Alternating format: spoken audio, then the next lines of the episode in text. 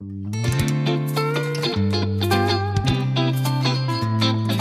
nun, zwei Mann, ein Wort.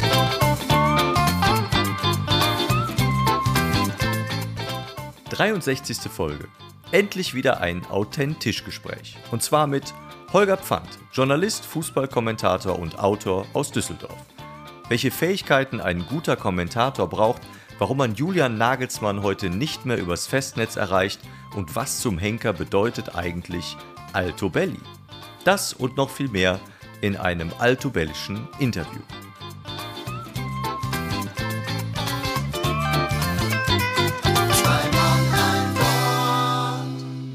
Und damit schönen guten Tag und herzlich willkommen zu einer weiteren Folge der Authentisch-Gespräche. Und heute ist mein Gast Holger Pfand. Hallo Holger. Ich freue mich sehr, am Autent zu sitzen mit ja, dir. schön. Wir sitzen schön gemütlich draußen bei dir. Du hast mich eingeladen zu dir nach Hause nach Düsseldorf. Jederzeit. Was ich auch echt sehr besonders finde, weil das macht auch nicht jeder. Deshalb erstmal vielen Dank, dass ich hier sein darf. Zweitschönste Stadt Deutschlands. Also Welches ist die laden schönste? euch gerne ein. Welches ist die schönste? Aus meinem Empfinden ist es, ist es Hamburg. Ah, okay. Gut. Hamburg. Ich habe jetzt gedacht, du sagst Köln, aber das hätte ich nicht erwartet.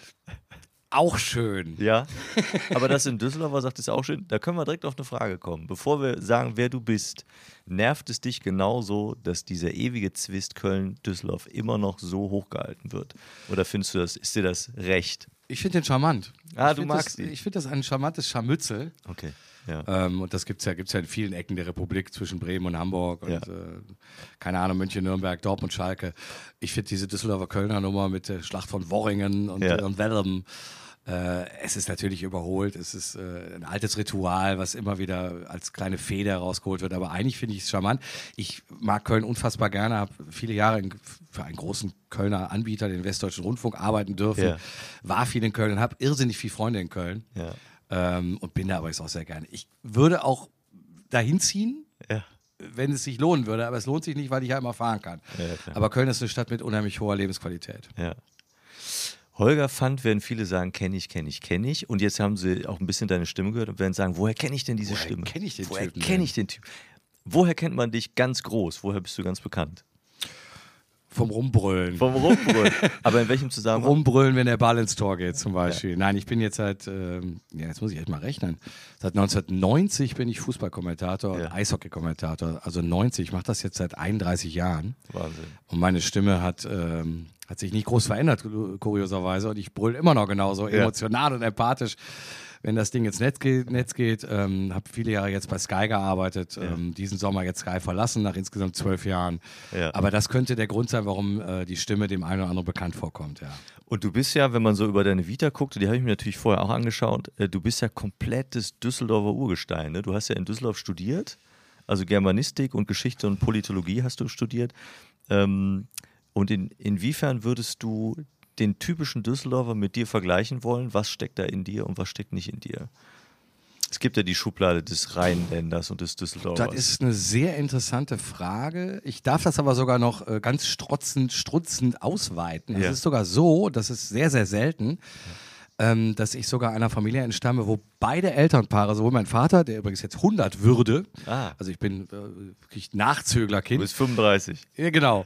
Nein, äh, mein, mein Vater ist in Düsseldorf geboren, also Ja. gebürtiger Düsseldorfer, meine Mutter auch. Und das ist eigentlich relativ selten. Ich habe dann mal so auch im Bekanntenkreis irgendwann mal Interesse halber rumgefragt. Also es kommt dann fast immer ein Elternteil eben nicht aus Düsseldorf, so aus Krefeld, vom Niederrhein Mhm. oder aus Schlesien oder wo auch immer. Aber dass auch beide Eltern gebürtige Düsseldorfer Ja. sind, ist selten. Ich habe mal irgendwo gelesen, es sind nur 12 Prozent. Ach cool. Von denen weiß ich nicht, 680.000 oder was haben wir jetzt als Einwohner. Ja. Also bin ich wirklich so Ur-Ur-Düsseldorfer, Ja. das stimmt. Wollte übrigens immer äh, woanders leben, habe es aber nie auf die Reihe bekommen. Ja. Wollte immer mal in Tübingen studieren oder in Freiburg studieren. Ja. Natürlich mal nach Hamburg gehen, ist ja Logo. Aber es hat, äh, hat sich in meinem Leben nie ergeben, aus Okay. diversen Gründen. Und zu deiner Frage, boah, wie, wie typisch düsseldorferisch wäre ich oder was, was macht den Düsseldorfer aus? Ich glaube schon, dass ich, dass ich einen guten Schnitt äh, eines Düsseldorfers verkörpere. Will sagen, dass ich, dass ich sehr kontaktfreudig bin, äh, nicht auf den Mund gefallen bin, sicherlich auch nicht alles ernst nehme.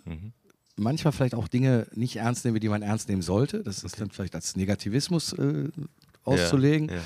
Der Düsseldorfer geht auch gerne über Dinge hinweg, sagt, oh, das wird schon. Ja. Ne? So bin ich eigentlich auch ein bisschen gestrickt, von wegen, es hätte noch mal Jotje Jange, Ja. der Kölsche ja. Ähm, und ich bin sehr lebensbejahend, sehr lebensfroh und auch sehr lebensgenießend. Ich glaube, das ist auch ein, sagen wir mal, ein, ein, ähm, eine, eine, eine, eine große, ein, ein großes Accessoire des Rheinländers. Ja.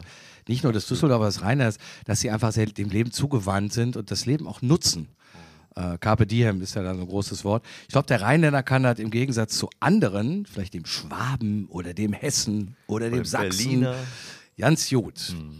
Also insofern treffe ich, glaube ich, viele, viele äh, markante Stellen des Rheinländers, glaube ich. Zumindest ist die äh, Offenherzigkeit, die ich von Beginn an, ja, wir kennen uns jetzt auch nicht so lange, aber seitdem ich dich kenne, warst du immer jemand, der sofort die Tür aufgemacht hat, in aller möglichen Sinne und heute ja sogar bei dir zu Hause die Tür aufgemacht hat. Äh, und auch da merkt man, das, glaube ich, ist sehr typisch äh, Rheinland. Und wenn das, äh, wenn das nicht positiv ist, dann weiß ich es nicht. Du hattest in einem Interview vor zwei Jahren gesagt, äh, bei dir ist das Glas immer mindestens halb voll. Das war das Interview bei Antenne Düsseldorf. Das habe ich mir nämlich Richtig. angehört. Und das fand ich äh, sehr spannend. Und so, so lerne ich dich auch kennen. Wenn man dich fragen würde, was dein Beruf ist, oder sagen wir, deine Kinder wären noch jünger und die werden in der Schule gefragt, was macht der Papa vom Beruf? Was würdest du heute für eine Antwort geben? Die wurden ganz oft gefragt, Ja. wie, das, wie das in den Klassen natürlich so ist. Was macht dein Papa eigentlich? Ja. Ich erinnere mich, dass mein ganz kleiner, ähm, der ist jetzt 17, also das ist, Ja. glaube ich, jetzt irgendwie zwölf Jahre her, da war der fünf im Kindergarten, hat er einfach mal gesagt, weil er nicht wusste, was der Papa macht, Bauarbeiter. Weil er es nicht wusste. Äh, Weil er es einfach nicht wusste, hat er einfach ein Wort genommen, was ihm so eingefallen ist, hat er Bauarbeiter und fand das ganz cool. Ja. Ähm, bin ich, glaube ich, körperlich nicht unbedingt in der Lage zu. Aber, aber Ja. gut. Nein, ich, ich bin eigentlich, äh, wie sagt man das so schön, Journalist von der Pike auf. Hm. Richtig Journalist von der Pike auf. Du hast, ähm, ja, glaube ich, eben schon erwähnt, Germanistik, Geschichte und Politik studiert. Ja. Nicht fertig studiert. Ja. Das sei der Fairness halber auch erwähnt.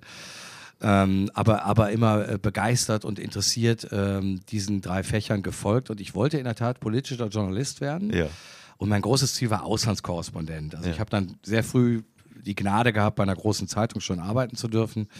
Ähm, als, als, ähm, als freier Mitarbeiter, Ja. habe also die Medienlandschaft wirklich vom, vom kleinen Artikelschreiben an gelernt. Ja. Und mein großes Ziel war Auslandskorrespondent, bis ich spitz kriegte, dass ungefähr 2% äh, Auslandsjournalist äh, werden dürfen. Ja. Also zwei von 100 dürfen ins Ausland. Habe ich gesagt, okay. Und mein Russisch ist nicht gut, mein Chinesisch ist nicht gut Ja. Ähm, dann wird das schwierig bei mir. Und ähm, dann habe ich so gedacht, dann wirst du aber trotzdem Journalist, aber dann machst du vielleicht ein bisschen mehr im Sport oder Ja. so. Naja, und dann ging das eben äh, von der Zeitung, was eine unabkömmliche Schule ist für jeden Journalisten, Ja. wie ich finde bis heute. Also ich finde, du musst das Schreiben erlernt haben, wenn du Journalist werden möchtest. Ging es dann über das Plauderfach ins Radio. Und da ist mir die, die, die Printschule sehr zugute gekommen. Inwiefern, wenn ich ja nachfragen darf? Also was hilft einem da? Also äh, es gibt ja diese Quereinsteiger, diese, diese munteren Plauderer. Genau. Ähm, das, ist, das, ist, das mag auch immer sehr unterhaltsam sein, aber wenn du ein, wenn du ein wahrhaftiger Journalist in meiner Ansicht sein möchtest und wenn du, wenn du äh, gewisse komplexe Zusammenhänge einem, einem Leser oder vor allen Dingen einem Zuhörer auch vermitteln willst, Ja. musst du ein gewisses Rüstzeug als Journalist mitbringen. Und das lernst du am besten beim Schreiben. Du musst einen Einstieg haben, du musst ein Thema haben, du musst eine Überschrift haben. Das lernst du beim Schreiben. Später kannst du es verbal dann umsetzen. Hast du es aber nie gelernt, fällt es dir dann sicherlich als Radioplauderer ein bisschen schwerer, so ernsthaft als Journalist auch in die Tiefe zu gehen. Gibt viele Beispiele, ich will jetzt gar nicht die großen Beispiele nennen, wie, äh, wie Flüchtlingswelle, wie, wie Hochwasser, wie Brexit, aber du musst schon lernen, mit Fakten umzugehen, Fakten zu bewerten ähm, und auch Fakten sicher zu sein. Und nur zu plaudern nutzt dir als Journalist gar nichts, sondern du musst eben die Materie auch begreifen und du musst irgendwann mal gelernt haben, mit der Materie auch zu arbeiten und sie vernünftig darzureichen. Und eben auch äh, möglichst neutral darzureichen und nicht meinungsmachend zu arbeiten. Und das finde ich, das Rüstzeug lernst du beim Schreiben. Dann kannst du durchaus, wenn du ein bisschen äh, stimmliches Talent hast, kannst du ja weitergehen ins Radio. Bei mir ging der Weg dann ins Fernsehen. 1900, Gott, 1900, ja, ich bin ja schon alt. Ich kann nachgucken. Ich hab's 98. aber- Ja, okay. 98 bin ich zum Fernsehen, also jetzt auch schon 23 Jahre und bin seitdem auch da be beheimatet. Habe aber eben mein Rüstzeug des Schreibens ähm, äh, immer benutzen können und Ja. auch nie verlernt. Das ist Ja. wichtig. Und du hast jetzt ja im Grunde genommen deine Radiokarriere äh, fast schon übersprungen. Du hast bei Antenne Düsseldorf ja gearbeitet und warst ja dann eigentlich bei einer, wenn nicht sogar der größten Fußballinstitution im Radio überhaupt. Nämlich ja bei der Bundesliga-Konferenz. Große Gnade, große Güte. Ja. Ich habe als kleiner Junge schon vor meinem Transistorradio gesessen, da war ich vielleicht sieben oder acht. Ja. und habe die legendäre Bundesliga-Schlusskonferenz gehört äh, mit Armin Haufe, Dietmar Schott war Chef und äh, die, die, die legendären Stimmen habe ich alle gehört. Und wenn die gerufen haben, Tor in Dortmund, ich gesagt, als rotzig habe ich dann gesagt, boah, das, das wäre geil. Das willst du auch mal machen. Und vielleicht kriegst du es ja hin im Leben. Ja. ich durfte es vier Jahre machen. Ja. Es hat irrsinnig Spaß gemacht. Äh, die Kombo war auch super mit Tom Bayer, mit Manny Breukmann, mit Kai Dittmann damals vom NDR. War eine super Nummer und es Ja. hat irrsinnig Spaß gemacht. Ähm, und wenn ich das Fernsehen, das Geschäft des Fernsehens mit dem Radio vergleiche, muss ich immer wieder sagen, Radio ist puristischer, ist Ja. wahrhaftiger Ja. und äh, vor allen Dingen bist du alleine mit deinem Job. Und wenn du wenn das Ergebnis scheiße war, dann hast du es auch verbockt. Du, kannst deine, du kannst die Schuld niemandem anderen zuschieben. Beim Fernsehen gibt es 100.000 Quellen. Und wenn was nicht läuft, warst du es vielleicht gar nicht, wirst trotzdem beschimpft. Beim Radio war es dann wirklich so, warst du gut, konntest du gelobt werden und wusstest auch, das war okay heute. Warst du schlecht, wusstest du auch, ich war heute einfach schlecht. Und wie, wie wurde denn das dann nach solchen Konferenzen, wurde das explizit so Aircheck-mäßig nochmal alles besprochen? Hat man sich das nochmal alles genau angehört? Also ihr oder irgendwie die Chefs oder wer auch immer? Ja, die Oder- Chefs. Oh, die- Stichhaltig schon, die Chefs. Okay. Und es gab dann auch ein Feedback und es gab äh, am Anfang, als ich ganz junger Reporter war, gab das, ich glaube, alle sechs Wochen mal. Ja. Alle anderthalb Monate bekamst du einen Anruf aus Köln. Hier ist Herr Dietmar, Olga, hast du mal eine halbe Stunde? So und so war das. Ja. Okay. Und dann sind wir die Sachen, die gut waren, durchgegangen, die Sachen, die nicht so gut waren. Ja. Auch meine Meinung war dann gefragt. Da durfte man sich dann auch äußern, was in der Konferenz nicht so gut gelaufen ist. Das war super, aber das hört dann auf. Wenn du irgendwann, ich nenne das jetzt einfach mal gestandener Reporter äh, warst, dann hörte das Feedback, gab es das einmal im Jahr oder so. Okay. Cool. Und beim Fernsehen war das für dich eine große Umstellung, so zu arbeiten? Also, dass du das Ganze, im Grunde genommen fast ähnlich zu dem, was du sonst gemacht hast. Nee, ist eine Umstellung. Über 90 Minuten oder 95 Minuten? Also ist schon eine, schon eine extreme Umstellung. Ich habe das am Anfang auch unterschätzt, das muss Ja. ich ehrlich sagen. Als ich äh, lustig mit großen Lorbeeren vom Radio äh, bin ich 98 zum Fernsehen gekommen und dachte, super, jetzt machst du mal hier weiter mit lustigen Sachen. Und das, ähm, das hat am Anfang äh, gar nicht funktioniert. Was hat nicht Der funktioniert? hohe Wortanteil. Weil du viel mehr erzählen musst. Ich wollte viel mehr erzählen, ähm, weil ich es vom Radio so gewohnt war, Mhm. habe aber äh, gar nicht, es war mir gar nicht gegenwärtig, dass der Zuschauer ja die ganze Zeit ein Bild sieht. Ja. Und der sieht da verdammt nochmal, was da passiert. Das heißt, ich muss mich irgendwann zurückhalten und ich muss mich punktueller in den Kommentar einschalten. Und ähm, ich habe, glaube ich, dann auch zu viel gewollt. Und wenn ich mal ganz ehrlich bin, hat das so, ja, ein Jahr hat das gedauert. Das erste Jahr ist, glaube ich, ins Land gegangen, bis ich mich wirklich umgestellt hatte Ja. von einem Medium aufs andere. Wie viel Vorbereitungszeit hat so ein Spieltag für dich gekostet? Also ich weiß, du hast letztens noch erzählt, du warst ja jetzt auch wieder viel unterwegs bis, bis zur letzten Saison, als du ja noch aktiv warst. Wie viel Vorbereitungszeit braucht man für so einen Spieltag? Kommt total drauf an. Also wenn es, wenn es dann aus der Lameng ähm, zum Beispiel Fortuna Düsseldorf gegen, gegen Schalke ist, ähm, kenne ich beide aus dem FF, Ja. habe sie beide verfolgt über Wochen, über Monate. Wir reden jetzt von mitten in der Saison. Ja. Dann habe ich dir so ein Spiel in, ja, sagen wir einfach mal sechs, sechs, sieben Stunden netto vorbereitet. Ja. Wir haben ja oft zwei, drei Spiele am Wochenende. Dann muss ich mich noch ein bisschen vorbereiten auf, äh, auf den Vorfall Osnabrück gegen Heidenheim. Das ist dann wieder deutlich mehr Arbeit. Und schwierig wird es dann eben, wenn du Champions League machst und du kriegst halt äh, das Schreiben, du machst FC Brügge gegen Galatasaray und eben nicht Chelsea gegen Real, wo das ja auch wieder alles aus dem Mund schon fließt, sondern Brügge gegen Galatasaray, da arbeitest du zwei Tage. Also Okay. zwei komplette Bürotage Ja. gehen drauf. Es fängt an, wer ist da eigentlich Trainer? Wo stehen die eigentlich in der Liga? Keine Ahnung. Wer spielt denn da eigentlich? Wen haben die neu? Also da brauchst du einfach deine Zeit. Und der Kontakt zu Mannschaften und Trainern und, und dem ganzen Umfeld der Vereine, den gibt es mit, der, mit den Jahren dann irgendwie automatisch auch. Also gut, natürlich Champions League-Vereine logischerweise sehr schwierig. Aber was Bundesliga-Vereine anging oder angeht, war das da äh, normal, dass der Kommentator auch einen Kontakt herstellen durfte oder konnte, um vielleicht interner zu erfahren? Also da gibt es zwei sehr große Themenkomplexe für. Das erste ist, dass es vor 30 Jahren total einfach war. Ähm, du hast ja jede Festnetznummer, äh, gab es ja damals nur, von den Vereinen und auch die Durchwahl des Trainers besorgen können, via Manager, via Pressesprecher. Damals hieß es übrigens noch Pressesprecher, heute sind es ja Mediendirektoren. Ah, okay. Die Unternehmen sind ja unfassbar gewachsen. Also damals konntest du einen Bernd Kraus, einen Thomas Schaaf, einen Jupp Heynckes, konntest du lässig im Büro anrufen. Ich habe wahnsinnig oft mit Christoph Daum und äh, Ottmar Hitzfeld telefoniert. Ja. Einfach aus dem Büro. Die riefen dann auch zurück übrigens. Ja, super. Ähm, das war die gute alte Zeit, die ich jetzt sehr gerne noch verklären möchte.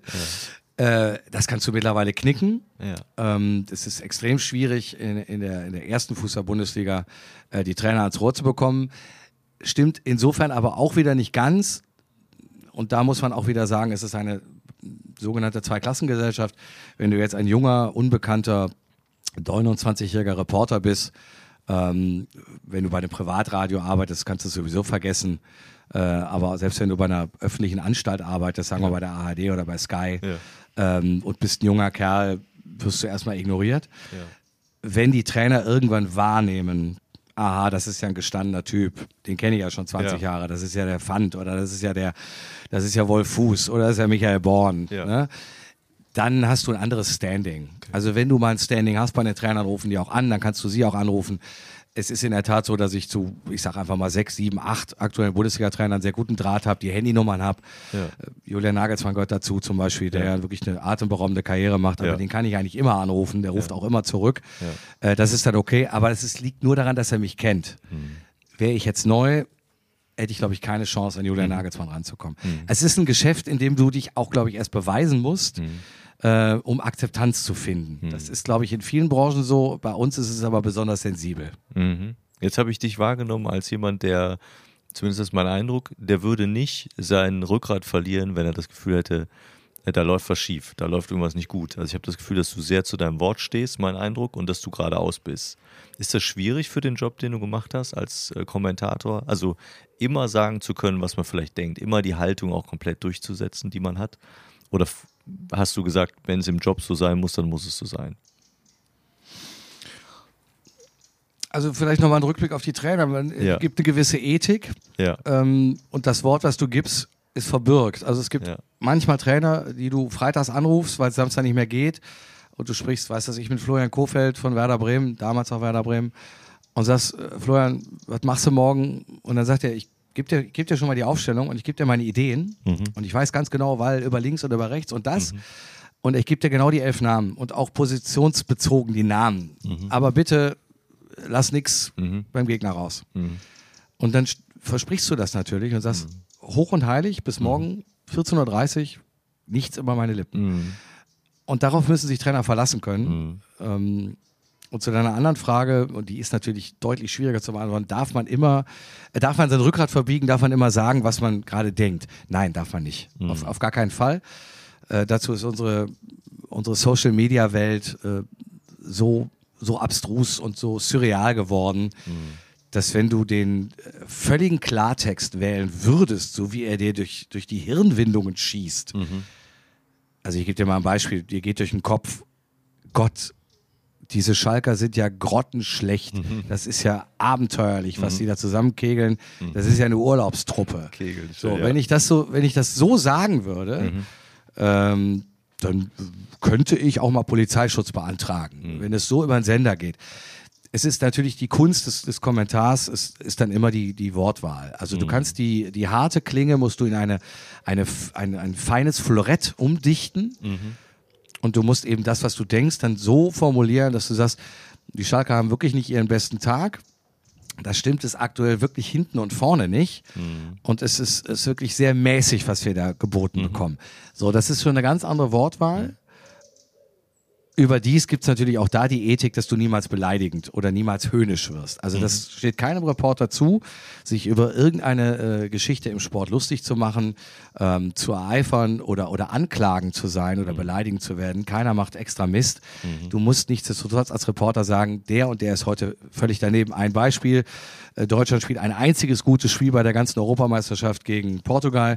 Warum spielen sie so gut? Weil die portugiesische Abwehr die zweitschlechteste von allen EM-Teilnehmern war und weil ein gewisser Nelson Semedo, Rechtsverteidiger äh, der Portugiesen, einen äh, wirklich rabenschwarzen Tag erwischt hat. Dem ist nichts gelungen gegen Robin Gosens. Also Gosens hat deswegen so groß aufgespielt, weil der Gegenspieler einfach nicht da war. So, und wenn du dann Reporter bist, dann musst du das natürlich auch sagen. Und du musst dann auch eine, einer gewissen Wortwahl natürlich sagen, dieser Nelson Semedo, das ist jetzt wirklich eine eine Gnade für die deutsche Mannschaft, dass der quasi überhaupt nicht am Platz ist. Der nimmt ja gar nicht teil, der steht auch nur falsch. Weiß gar nicht, was der da macht. Aber das darf man dann sagen, man darf es aber nicht beleidigend sagen. Ne? Also du, du, musst, du musst die Wahrheit schon erkennen und musst sie äh, in einer gewissen Weise charmant formulieren. Das ist eigentlich die, die große Kunst am Kommentar. dass du trotzdem im Internet was über die Rübe bekommst, steht auf einem ganz anderen Blatt. Und das äh, wäre auch ein Punkt gewesen, den ich anspreche. Inwiefern kriegt man das mit, was man auf die Rübe kriegt oder über die Rübe? Und wie drastisch ist das geworden in den letzten zehn, Och, zehn Jahren? Überbordend. Ja? Ja, abenteuerlich. Ah, okay. Also es gibt Kollegen, die haben, ich glaube, wochenlang das Internet gemieden. Ähm, m- mir kommt auch hier und da natürlich immer wieder was äh, bei, weiß ich nicht, Facebook, Instagram, was es auch so gibt, Messenger, kriege auch persönliche Nachrichten natürlich. Das Interessante daran ist, ähm, du bekommst wirklich sehr viele Beleidigungen Ja. und 90 Prozent aller Mails, die du bekommst, sind Beschwerden über eine sogenannte Parteiischkeit, also dass du parteiisch warst. Das ist auch völlig egal, welches Spiel du machst, ob du Hoffenheim Mainz machst und du sagst, Hoffenheimer verdienen, äh, führen verdient 3-0. Christus von den Mainzern, halt die Schnauze, du Idiot. Meine Mainzer hatten auch drei Chancen und was siehst du denn da für ein Spiel? Halt bloß die Fresse, du Kanaille und was dann immer kommt. Aber es ist immer so, wenn eine Mannschaft verliert und du, du sagst auch, das ist okay, dass die verliert, weil sie auch wirklich nicht gut waren, hast du sofort Theater. Ist, du kannst das auch charmant verkleiden, wie du willst. Ähm, am Ende probierst du es auch immer charmant zu verkleiden. Ja. Und sagst, das war nicht der Tag der Mainzer. Das ist aber egal. Die Fans sind dann so sauer über ihre eigene Mannschaft, dass sie eigentlich ihren Frust immer an dir auslassen. Das ist eine Mode, die stelle ich seit ja, fünf, sechs Jahren fest. Die wird auch nicht mehr aufhören, das wird auch nie mehr zurückgehen. Ähm, sobald du eine gewisse, eine gewisse Meinung vertrittst, warum wer besser ist und dass der und der verdient führt, kriegst du es immer von der Gegenseite. Kennst du das denn selbst auch, wenn du, oder kannst du ein Fußballspiel generell dann noch so gucken, dass du dich völlig frei machst von dem, was jetzt der, der Kommentator da erzählt? Also, dass du es wirklich als reiner End, äh, Endverbraucher konsumieren kannst? Oder bist du immer als jemand, der das jetzt seit, weiß nicht, 20, 30 Jahren lang macht, so, so professionell darin verwickelt, dass du sagst, ich kann eigentlich gar kein Fußballspiel mehr ohne diese Analysen, sowohl was das Spiel angeht, sowohl was, äh, was meine, was meine Reportererfahrung angeht, äh, überhaupt gar nicht mehr gucken. Geht das Doch, noch? ich kann Fußballspiele total entspannt äh, in Ruhe schauen, vor allen Dingen live, wenn ich ins Stadion gehe ähm, und dann eben ohne den Kommentator zu hören, wenn ich privat ins Stadion gehe. Äh, was auch immer mal wieder vorkommt, das mache ich total gerne. Einfach mal nach Köln oder nach Dortmund fahren oder wenn ich einen freien Tag habe. Äh, ab und zu ergibt sich das, dann nehme ich meine Söhne mit, vielleicht mal, wenn ich Glück habe, wenn ich Karten bekomme. Ähm, und dann gucke ich wirklich einfach interessiert ein Spiel.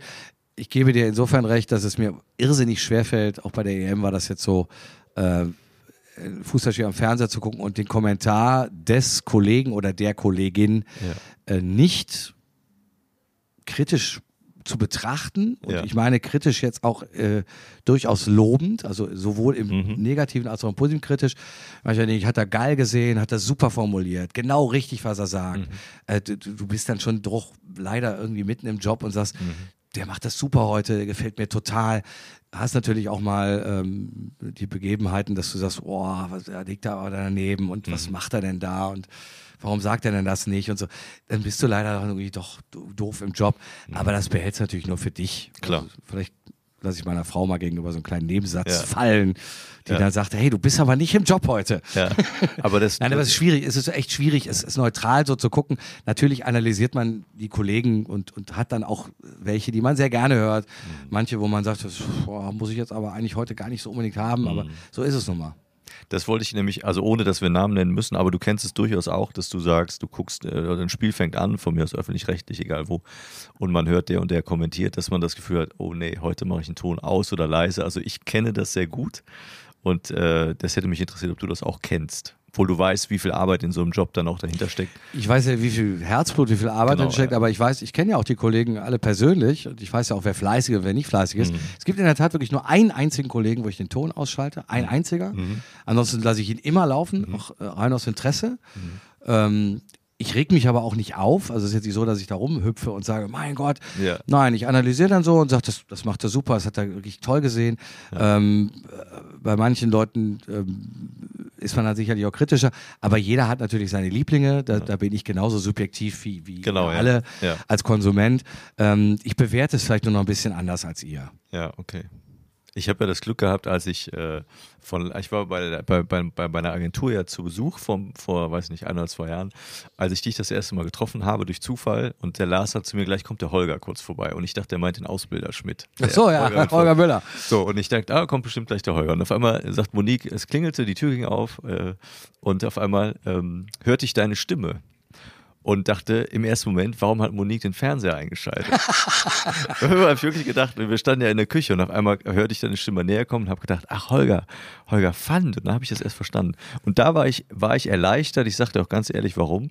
Weil ich gedacht habe, was ist, wenn da jetzt jemand anders, und es gibt so zwei von den Kollegen, die finde ich auch so mittelgut äh, und mittelsympathisch, was ist, wenn jetzt jemand anders da auftaucht? Dann hätte ich mich wahrscheinlich äh, schwer getan zu sagen, ach schön, schön dich kennenzulernen. Ich war erleichtert, als du das warst, weil äh, ich das immer echt cool fand äh, und nie drüber. Also ich habe bei dir nie den Nervfaktor erlebt. Und ich habe äh, mir die Frage gestellt, warum das so ist und ich kann es nicht begründen. Deshalb glaube ich, dass das zu kommentieren eine große Kunst ist.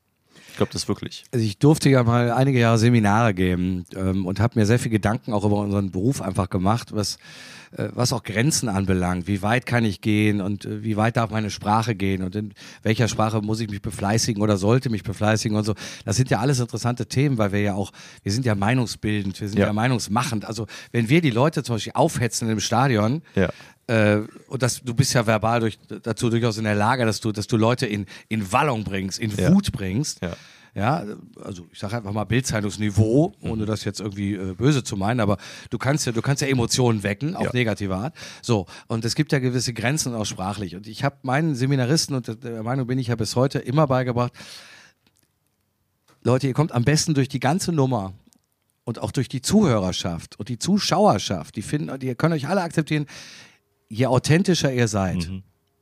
Und je mehr ihr eigentlich auch einer von, von ihnen seid, von den Fans seid. Also ihr genießt ja dieses Spiel und ihr freut euch auf ein gutes Spiel. Und wenn das Spiel nicht gut ist, redet es nicht gut, sondern sagt den Leuten auch draußen, boah, das ist aber, das ist aber müde heute, weil die Leute draußen denken auch, das ist aber mal gar nichts. Die Hier Deutschland, Ungarn.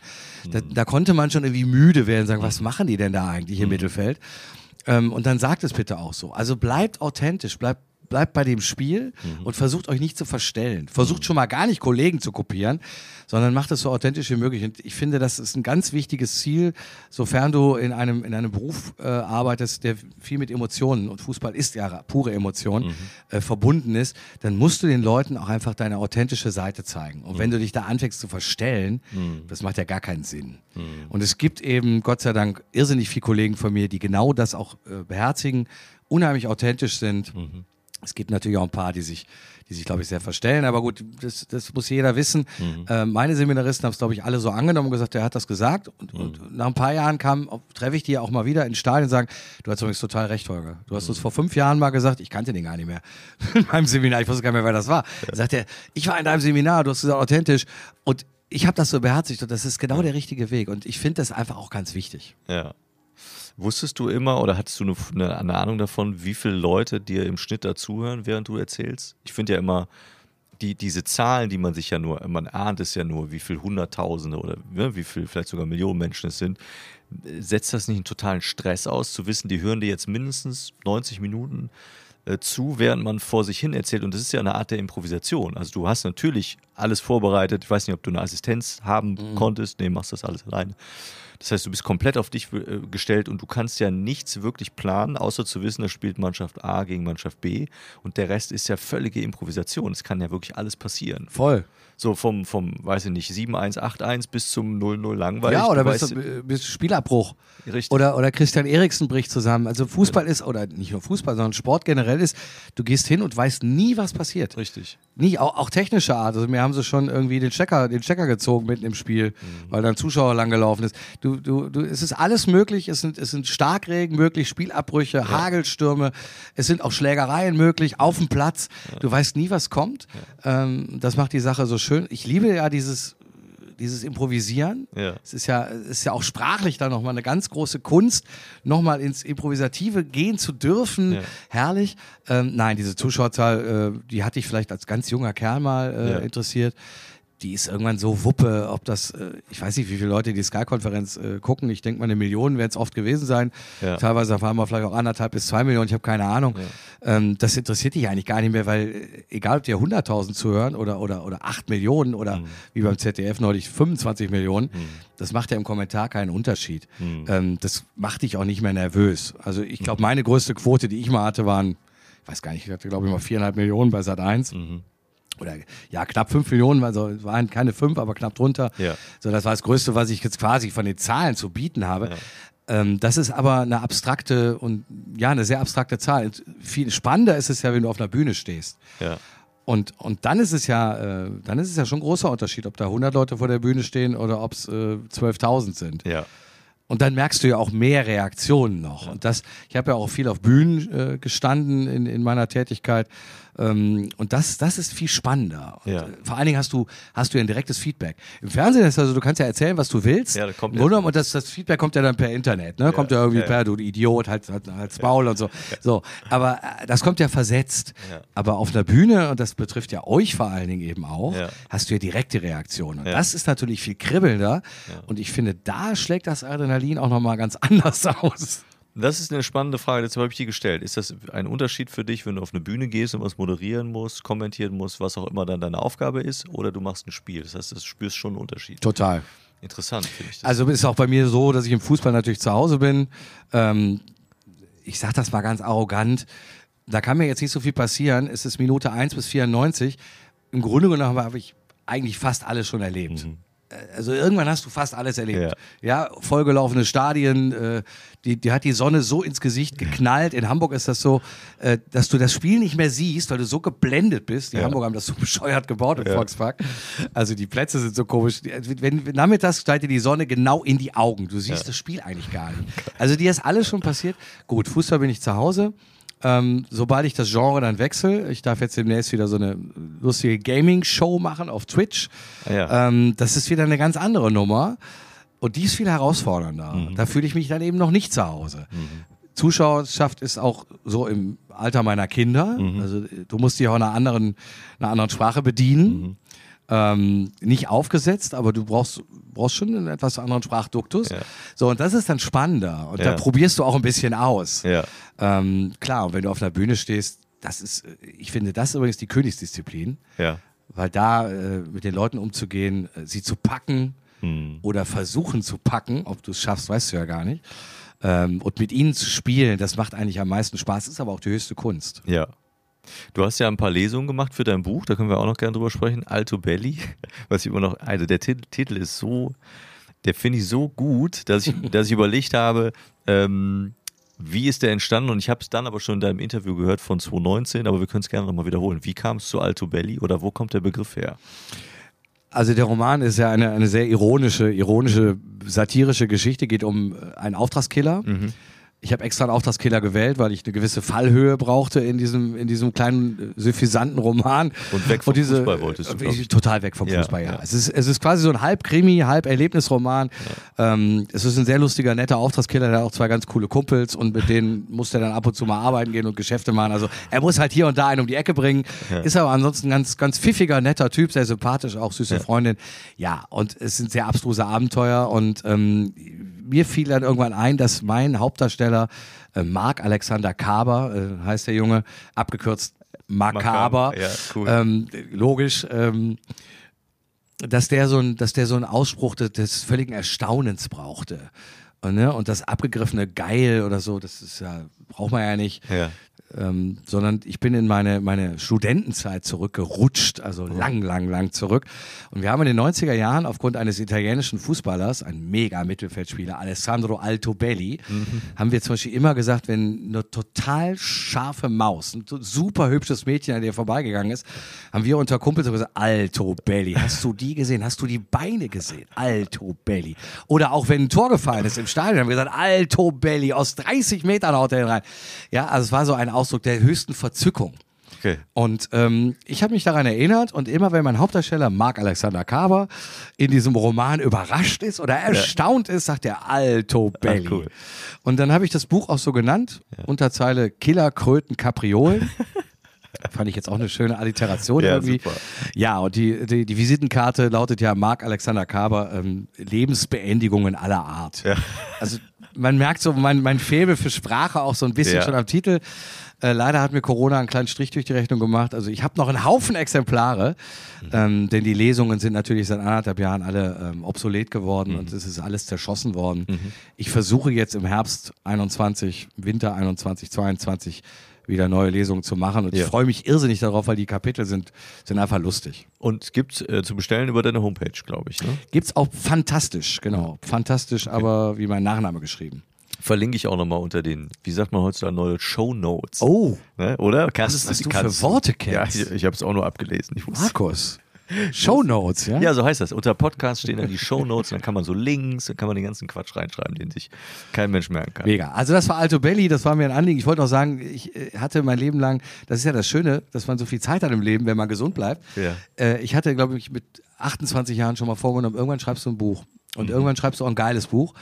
Ähm, ist mir aber nie was eingefallen. Und Ja. dann ist mir auf einer, auf einer Reise, ich glaube, ich saß im Zug, innerhalb von, ich bin eingepennt, innerhalb von äh, einem sch- durchschlafenden Nachmittag ist mir eine komplette Story eingefallen eigentlich. Also eine fast komplette. Und dann wusste ich, super. Das ist es. Und dann haben wir eine Skizze gemacht, so habe mir so 35 Fragen im Computer aufgeschrieben. Was macht der Typ? Wie sieht der aus? Wo lebt der? Ähm, hat der hat der Kumpels? Hat der keine Kumpels? Ist der versichert? Was weiß ich, was man so an Fragen beantworten Ja. muss. Wo wohnt der? Ähm, und dann habe ich das zwei Jahre im Computer gelassen und habe einfach irgendwann gesagt, ach weißt du, ich habe ja noch die Idee mit dem Buch. Ja. Und dann habe ich angefangen, ich werde nie vergessen, ich habe mich samstags morgens um 10 Uhr hingesetzt. Freitags morgens um 10. Freitags morgens um 10 Uhr hingesetzt. Und das nächste Mal, als ich die Computertastatur zur Seite geschoben habe, war es Samstagmorgen um 4. Also ich habe einfach die Nacht durchgeschrieben. Ja. Ich glaube, ich hatte die ersten drei Kapitel in, äh, ich müsste die Stunden jetzt ausrechnen, aber um die 20 Stunden werden es Mhm. Ja, gewesen ja, sein. ja. Drei Kapitel schon durch und das hat so einen Spaß gemacht. Ich habe dann auch nicht mehr aufgehört. Cool. Herrlich. Und es wurde zumindest vor zwei Jahren gesagt, es gibt vielleicht bald ein Hörbuch. Wie weit ist das Nein, denn? Gibt's nein. Nicht. Äh, Hätte ich super gern gemacht. Mhm. Und ich, ich sage ganz, ganz frank und frei, ich hätte die drei geilsten Stimmen Deutschlands als Leser, als Mitleser gehabt. Ähm, wunderbare Stimmen, Ja. die wären sofort dabei gewesen. Wir waren auch schon alle eng beieinander. Eine von mir ist ein, eine Stimme, ein Kumpel von mir ist Schauspieler, Ja, langer Hauptdarsteller von SK Kölsch, äh, seit eins gesendet, Uwe Fellensieg. kenne ich ja. Uwe sollte, sollte eine große Rolle äh, spielen. Äh, Die schönste Frauenstimme Deutschlands, Susanne Hamacher, sollte die Frauenstimmen lesen. Ja. Äh, ich hatte schon einen Regisseur, ich hatte alles. Und Ja. hab die, irgendwann die Kosten äh, habe ich kalkuliert und es wäre so den Bach abgegangen. Mhm. Okay. Also vielleicht irgendwann mal. Ja. Aber Besteht ja zumindest die Möglichkeit, einen zweiten Teil zu schreiben. Das wäre doch die möglich. Möglichkeit besteht, ja. Ja. Ja, Also es ist nicht ausgeschlossen. äh, es ist gar nicht ausgeschlossen. Also ich habe sogar Teil 2 schon mal angefangen. Ich glaube, sieben Kapitel sind schon durch. ja. Äh, ich habe dann aber aufhören müssen wegen anderer Geschichten und habe jetzt blöderweise wieder eine ganz andere Idee für einen anderen Krimi. Auch weiß ich noch nicht. zu schreiben. Ja, aber der wäre dann nicht, nicht lustig und suffisant, der soll dann wirklich rein spannend werden. Okay. Spannend, dramatisch, Ja. äh, mit einem Finale Furioso. Ja. Ähm, der schwebt mir im Kopf herum und vielleicht kann das sein, dass ich mich da bald dran setze. Das ist aber noch nicht raus. Interessant. Aber, aber die Story ist schon so ein bisschen gediehen bei mir. Ja, cool. Und jetzt zum Abschluss noch die Frage, du kommentierst ja sicherlich weiter, du hast mir eben schon mal angedeutet, magst du uns erzählen, wo du bald kommentiert wirst? Nicht nur bei Twitch, sondern du gehst ja noch woanders hin. Also Twitch war übrigens mega Spaß. ja. Und ich habe Ähm, keine Ahnung davon, sehr- was da passiert. Ne? Sehr geile, sehr geile YouTube-Stars und Twitch-Stars, Amar und Trimax, wenn wie die Namen jemandem was sagen. Mir nicht. Ähm, Aber die- Riesenshows. Die jungen Leute sind völlig angefixt. die jungen Leute sagen, sind, sind, sind so gehypt. Mhm. Und ähm, schreiben, schreiben mir auch mega viele Mails und, und auf Instagram und so. Ich habe irgendwie, Gott sei Dank habe ich Anklang gefunden in dieser Altersgruppe. Die finden, fanden das sehr cool, was ich da gemacht Ja. habe. Ich disse ja so ein bisschen, ne? Ich, ich, ich bin ja so der bissige, der bissige Kommentator, Ja. der disst so die ganzen Jungs und sagt, Ja. boah, bist du lahm und so. Das macht natürlich auch Spaß, ne? Aber du kannst Nein. das aus deiner Position auch gut machen. Es ist genau die Position, die Richtig. einnehmen soll. Ne? Wir haben so Genau. einen lieben, netten Moderator, Ja. äh, Ricardo, und ich bin so, ich bin so die böse Voice von oben Okay. und Ja. bin so ein bisschen, bisschen, bisschen sarkastisch. Cool, Herrlich. passt doch zur Stimme. sehr. Genau, das mache ich ja. Ähm, und dann werde ich auf jeden Fall die Champions League in der kommenden Saison äh, kommentieren dürfen bei The Zone. Ja. Ähm, Nur Champions League oder auch andere? nur Champions League. Okay. Also da, wir haben uns geeinigt, dass ich nur Champions League mache. weil ich an den Wochenenden auch nicht kann, weil da ein anderer Job möglicherweise für mich noch im Repertoire liegt, der, den es jetzt abzuschließen gilt. Und ich hoffe, dass ich in Kürze äh, vermelden darf, ja, ich bin jetzt auch bei einem weiteren großen Sender mit meiner Ja. Stimme im Geschäft. Ja. Ich glaube, es wird was, aber ich kann es dann erst kommunizieren, wenn wir, wenn wir safe sind. Cool. Also das, was du mir so off eben schon erzählen konntest, klingt auf jeden Fall sehr spannend. Und ich werde das nachreichen. Also sollten die Zuschauer, äh, Zuhörerinnen in unserem Podcast dann in ein paar Wochen die nächsten Folgen hören und wir machen zwar kein Interview mehr wahrscheinlich, aber ich weiß, dass du es dann geschafft hast, werde ich es erzählen. Ich werde es dann nachliefern. Also bei der Zone darf ich weiterhin rufen, Tor in Ja. Barcelona oder so. Da Ja. haben wir noch eine Konferenz. Bei dem anderen Sender wird es, äh, wird es keine Konferenz sein. Da Ja. wird es auch um Fußball gehen, aber auch nicht nur. Ähm, aber es wird im Sportbereich bleiben und ich hoffe, ich hoffe, das klappt. Ja. Und wenn, da würde ich mich mega freuen. Ich, äh, ich mich auch allein, weil ich äh, interessant finde, immer wieder mal fragen zu dürfen, wie das denn so funktioniert, weil ich ja keine Ahnung vom, vom Fernsehgeschäft habe, finde ich das sehr, sehr spannend. Ist ja auch nur, ist ja auch nur Geschäft. Ja, klar, aber wenn du es nicht kennst, dann ist es natürlich spannend. Ne? Das sind genauso die Fragen wie, äh, wie bereitet sich jemand, der ein Spiel kommentiert, auf so, eine, auf so einen Tag vor? Ja, ja. Da hat man keine Ahnung von. Und ich finde immer gut, bevor man dann eben auch das, das Thema Schubladen stecken, bevor man dann Leute, die dann Spiel kommentieren, in die Schublade haut und sagt, der Genau. hat keine Ahnung, Genau. dass man sagt, wie viel Arbeit steckt eigentlich da drin, was der da gerade macht. Und der setzt sich ja nicht nur hin und labert vor sich hin, sondern das hat ja einen gewissen äh, Grundsatz und auch eine gewisse Grundlage, die einfach notwendig ist, damit so ein Spiel auch kommentiert werden kann. Also wenn wir noch Zeit haben, ich weiß nicht, ob wir noch zwei Minuten so Zeit haben, Zeit, würde ich, gerne, würde ich gerne die vier Säulen nochmal eben äh, Gerne. ausarbeiten. Es ist super wichtig, was du gerade sagst. Du, du bist als Konsument, sitzt du da und du hörst da einen labern. Ne? Und denkst so, oh, ja, der ist ja ganz nett oder der ist nicht so nett oder so. Man darf einfach nie vergessen, du hast, du hast so viele Säulen im Kommentar, die alle stimmen müssen. Also erstens musst du, musst du von der Materie irrsinnig viel Ahnung haben. Du musst dich da reinarbeiten. Egal, ob du Eiskunstlauf machst oder Dressurreiten oder Badminton oder eben Fußball. Du musst Ahnung haben. Hast du die Ahnung nicht, nutzt dir die beste Stimme nichts. Hast du aber wahnsinnig viel Ahnung, hast aber eine Kackstimme, na, so ein Stimmchen vielleicht, können die Leute die nie ertragen. So, also dann hast du Ahnung, aber keine Stimme. Hast du aber beides, hast du Ahnung und eine gute Stimme, brauchst du noch eine gute Rhetorik. Kannst du nur in, in, hast du nur sieben Vokabeln zur Verfügung, sagst, das Spiel ist geil, das Spiel ist geil, das Spiel, das fixt mich an, das Spiel ist super. So, dann reicht es auch wieder nicht. Also du hast Ahnung, du brauchst eine Stimme, du brauchst eine gewisse Rhetorik, einen großen Wortschatz und dann brauchst du auch noch eine hohe Konzentrationsfähigkeit. Wenn eine dieser Säulen nicht vorhanden ist, fällst du eigentlich sofort irgendwann durchs Sieb. Das ist das Schlimme. Das müssen Leute auch mal bedenken. Die Typen oder die Frauen, die da sitzen, haben eine, eine Menge Jobs auf einmal zu bewältigen, ja? Ahnung haben, gleichzeitiges Input des Spiels, Output der Sprache, Stimme haben, Pausen machen und eben noch eine gute Rhetorik. Und wenn man das alles in Einklang bringen muss, ist der Job vielleicht dann doch nicht mehr so einfach, wie die meisten denken, weil die meisten denken immer, kann ich mir auch hinsetzen. Hör mal, FC Köln gegen, gegen Dortmund kann ich auch. Machen. Erstmal machen. Genau. Gilt auch für Comedians oder so. Ja, lustig sein kann jeder. Mhm, von wegen. Die können immer gut Witze erzählen, wenn man äh, mit denen irgendwo zusammensitzt. Sagen die, ich habe auf der Weihnachtsfeier alles abgeräumt und wenn du dann mal mit denen irgendwo hingehst, wo man sie nicht kennt und sagt, mach mal, das funktioniert dann eben nicht. Das merken sie ganz schnell. Ja, oder sie erzählen die besten Witze nach sechs Bier. Ja, ja, aber auch da ist wieder das Ding, wenn man jetzt wie hier zusammensitzt, dann ist ein Witz zu erzählen was ganz anderes, als sich auf eine Bühne zu setzen und Witz zu erzählen. Absolut. Und Spiele zu kommentieren. Ich finde, das kann man ja super einfach ausprobieren, indem man sagt, ich mache einen Ton aus Genau. und mach mal zehn Minuten selber einen Kommentar zum Spiel. Und da merkt man, dass man nach drei Minuten das Gefühl hat, ey, was soll ich denn da erzählen? Da fiel mir überhaupt nichts mehr zu ein. Da haben meine Seminaristen auch immer geschwitzt, so ab Minute sechs. Ja, Wenn ja, du dann noch weitermachen musst. Ja. Und dann muss es ja auch noch Ich habe doch alles schon erzählt. Was soll ich denn jetzt noch machen? Ja, was da passiert am besten. Inwiefern, das kann ich, das hätte mich auch interessiert, inwiefern ist das denn schwierig? Ähm, oft gibt es ja die ein oder, andere, ein oder andere brenzlige Situation, wo du nicht genau weißt, abseits, nicht abseits, faul, nicht faul, gelb, nicht gelb, rot, was auch immer. Ähm, ist das für dich immer sehr klar gewesen? Definitiv die Entscheidung, das ist für mich eine rote, das ist für mich keine, das war für mich abseits faul oder wie auch immer. Oder hast du für dich dann auch mehrere Zeitlupen äh, gebraucht, um das wirklich einzuschätzen? Wie schwer ist das? Äh, b- beides vorgekommen natürlich. Also manchmal bist du dir relativ sicher, bei, bei der ersten Wahrnehmung schon. Äh, manchmal bist du dir auch komplett unsicher und, und brauchst die Zeitlupen. Entscheidend ist für einen Kommentator nur, du, du bist ja dafür da und dafür wirst du auch bezahlt, du sollst dem Zuschauer helfen. Du sollst ja einen Mehrwert liefern. Also das Spiel kann, kann ja jeder selber gucken. Der Kommentar soll ja nur noch zusätzlich eigentlich dem Zuschauer zuarbeiten, also ihm helfen. Ähm, und es nutzt keinem Zuschauer was, und es gibt auch da Kollegen, ähm, die eiern dann stundenlang rum. Also, und das finde ich eine ganz furchtbare Marotte.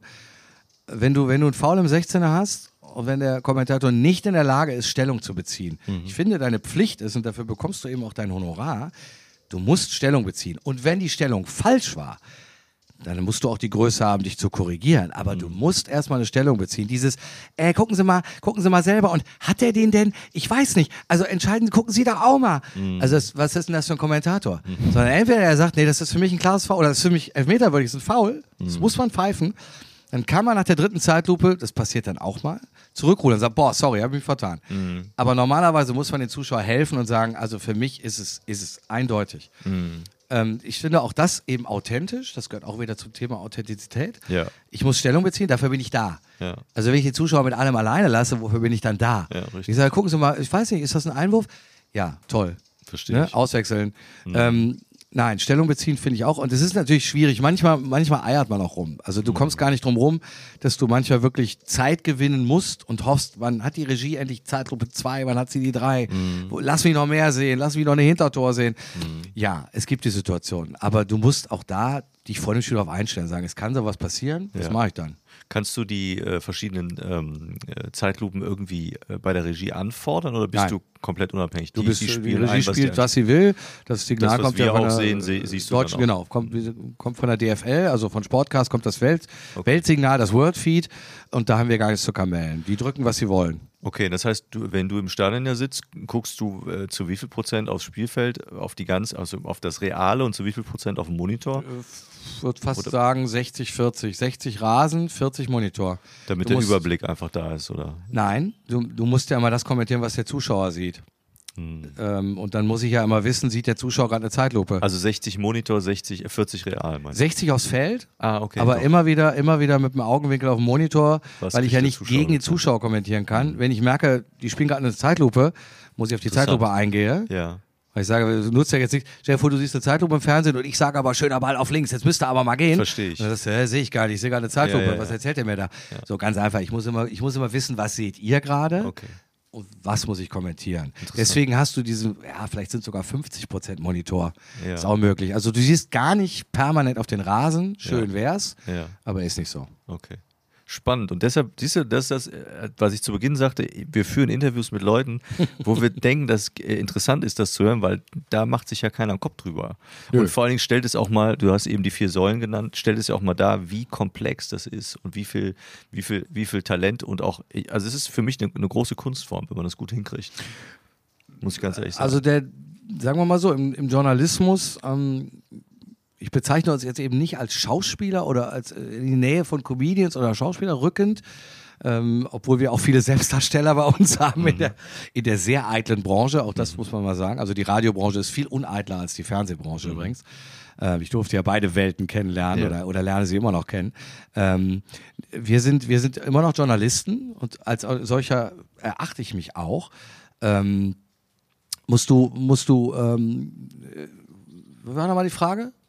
Ähm, Habe ich vergessen. Achso, also die vier Säulen hatten wir ja. Wie, Genau. Wie, wie, wie, wie, was, dass es eine Art der Kunstform ja ist. Richtig, wir also da- der Live-Kommentar ist die höchste Kunstform, ja. weil er, weil er eben bedingt, ähm, dass du, dass du, dass du irrsinnig viele Quellen gerade aufnimmst, sei es, sei es die Zuschaueratmosphäre, sei es der Linienrichter, der hebt da jetzt die Fahne ja oder nein. Trotzdem musst du das Spiel im Auge behalten, trotzdem musst du ja reden, trotzdem musst du auch noch wissen, wie es steht und trotzdem musst Ja, du, klar. also du hast einen irrsinnig viel Input und einen gleichzeitigen Output. Ja. Es ist halt, ähm, ich habe auch viel Zusammenfassung gemacht oder ich habe auch viele, viele zusammenfassende ähm, Reportagen gemacht, wo du zum Beispiel, nehmen wir jetzt mal die Flutkatastrophe gerade, wo du irgendwo stehst und wirst abgerufen vom Radio oder vom Fernsehen, sagen, wie ist denn da die Lage? Und dann fasst du nur zusammen. Du hast ja, du musst ja gar nicht jetzt was aufnehmen gleichzeitig. Du sagst, wir haben einen Pegelstand von 8,60 Meter, es sind 17 Häuser weggespült und wir haben beklagenswerterweise 30 vermisste Personen und das technische Hilfswerk ist da. Dann rufst du ja nur Infos ab, die du ja alle schon sortiert hast. Und im Live-Kommentar ist es eben nicht so. Also das ist wirklich die, die höchste Kunst, eigentlich die höchste Disziplin. Habe ich meinen Seminaristen auch mal gesagt, das ist die Königsklasse, in der ihr dann spielt. Wenn ihr da sitzt und live kommentiert, mehr geht eigentlich nicht. Ja, das ist schon, Das ist schon, also simultan übersetzen ist, glaube ich, dann noch Ja. eine noch höhere Kunst. Ja. Die, die bewundere ich ja sowieso ohne Ja. Ende. Die, den persischen Außenminister zu mir simultan äh, im Heute-Journal übersetzen. Ich, Alter, wie, wie machst du das, ja? Zuhören und übersetzen. So, und das ist die Königsdisziplin und die- muss man echt, erlernen. Und das hat auch leider nicht jeder das Talent dafür. Ja. Ist so. Das ist, finde ich, schon ein schöner Abschluss. Eine der Fragen ganz am Anfang, die ich nicht gestellt habe, äh, passt jetzt genau dazu. Äh, glaubst du, würdest du dich als Künstler bezeichnen? Und ich beantworte die Frage jetzt für dich. Ich finde ja. Lebens. Nee, Nur Lebenskünstler. Allein, also wenn, wenn man es nur, das ist natürlich auch nicht fair, wenn man dich jetzt nur auf das reduziert, aber es ist ja ein Großteil deiner, deiner Karriere, die es ausmacht. Ähm, und deshalb finde ich, das ist eine große Kunstform, das äh, so kommentieren zu können und auch so gut hinzukriegen. Hätte ich jetzt eine etwas andere Ansicht. Dann sag sie. Also ich glaube zum Beispiel mein Roman, Alto Belli, Mhm. das war Kunst. Das ist eine Kunstform. Da durfte ich mich in Sprache ergehen. Ich durfte mit Sprache spielen. Äh, Der Roman ist ja in so, einer, in so einem Straßenjargon extra geschrieben, Ja. also keine Gossensprache. Ganz, ganz im Gegenteil, schon ein elaborierter Sprachcode, aber eben sehr launig, sehr lustig, so eine Straßenkneipensprache, Ja. mal. Das, das ist Kunst, da habe ich viel dran gewerkelt und viel dran geschraubt. Ja. Ähm, der Kommentar, ja, ich glaube, es ist doch, doch viel Handwerkszeug, Mundwerkszeug in diesem Falle. Ähm, ich glaube einfach, dass da viele Talente dann vielleicht zusammenkommen, aber am Ende ist es eine journalistische Leistung. Ähm, ich sehe mich da oder ich sehe uns in diesem Segment nicht als, nicht als Künstler. Okay. Ich gebe dir recht, dass wir im Unterhaltungsbereich Mhm. mittlerweile arbeiten. Also Fußball ist Unterhaltung. Insofern ist die Grenze da vielleicht doch ein bisschen fließend. Mhm. Wir sind ja mittlerweile Unterhalter. Deswegen werden wir auch so beschimpft, wenn wir nicht gut unterhalten. Ja. Ähm, aber eigentlich sind wir immer noch Journalisten. Zumindest äh, finde ich, ist meine Berufsbezeichnung eigentlich noch die des Sportjournalisten. Ja, das trifft es doch sehr gut. Ja, Cool. gar nicht cool. Doch, ich finde das sondern cool, was sondern du machst. manchmal irgendwie, manchmal auch enervierend und äh, Ja, aber weißt du, auf der anderen Seite muss man auch überlegen, das ist ja auch ein Job, der natürlich sehr anstrengend ist und sehr, sehr viel Kraft auch kostet. Aber die Arbeit daran hat dich natürlich auch sehr, sehr weit gebracht. Und wenn du überlegst, welch, wie viele Erinnerungen und Stories du jetzt abrufen könntest aus den Mhm. letzten 20, 30 Jahren, das ist ja mit einem, mit einem Bürojob äh, in, weiß ich nicht, einer langweiligen äh, Verwaltungsbranche Natürlich. nicht zu vergleichen. Und das wiederum ist doch toll. Ist doch echt schön. Also es gibt einen irrsinnigen Vorteil, den wir genauso wie die Spieler genießen, äh, wenn du wenn du richtig scheiße warst, wenn du daneben warst an einem Samstag, vielleicht auch der Spieler, der kann es am nächsten Mittwoch oder am nächsten Samstag besser machen und sich wieder neu beweisen. Du kannst schlechte Tage ganz schnell wegwischen, indem du sagst, komm, nächste Woche habe ich die nächste Chance, dann mach ich es einfach besser. Es gibt Berufe, wo du dann wirklich mal Mist baust und du kriegst es Monate nicht mehr begradigt. Ja, wenn du als Finanzbeamter Mist gebaut hast oder wo auch immer als Broker. Ja. So, und wir können einen schlechten Tag immer wieder schnell begradigen. Ja. Und das ist äh, das Schöne am Fußball. Es ist immer eine neue Emotion, es ist immer eine neue Aufgabe und es ist, es ist auch immer anders. Hm. Viele Leute denken immer, ja, du sitzt ja jede Woche beim Spielen, das ist immer das Gleiche. Sag ich, völlig verkehrt. Es ist eben nie das Gleiche. ja. Und das ist das, das Abwechslungsreiche äh, generell im Sport ist, ist wirklich äh, eine, eine, ein wunderschönes Accessoire dieses Berufs. ja. Schönes Schlusswort. Dankeschön. Holger, vielen Dank. Es hat Spaß gemacht. Danke dir Danke. und liebe Grüße in die Runde. Mach ich.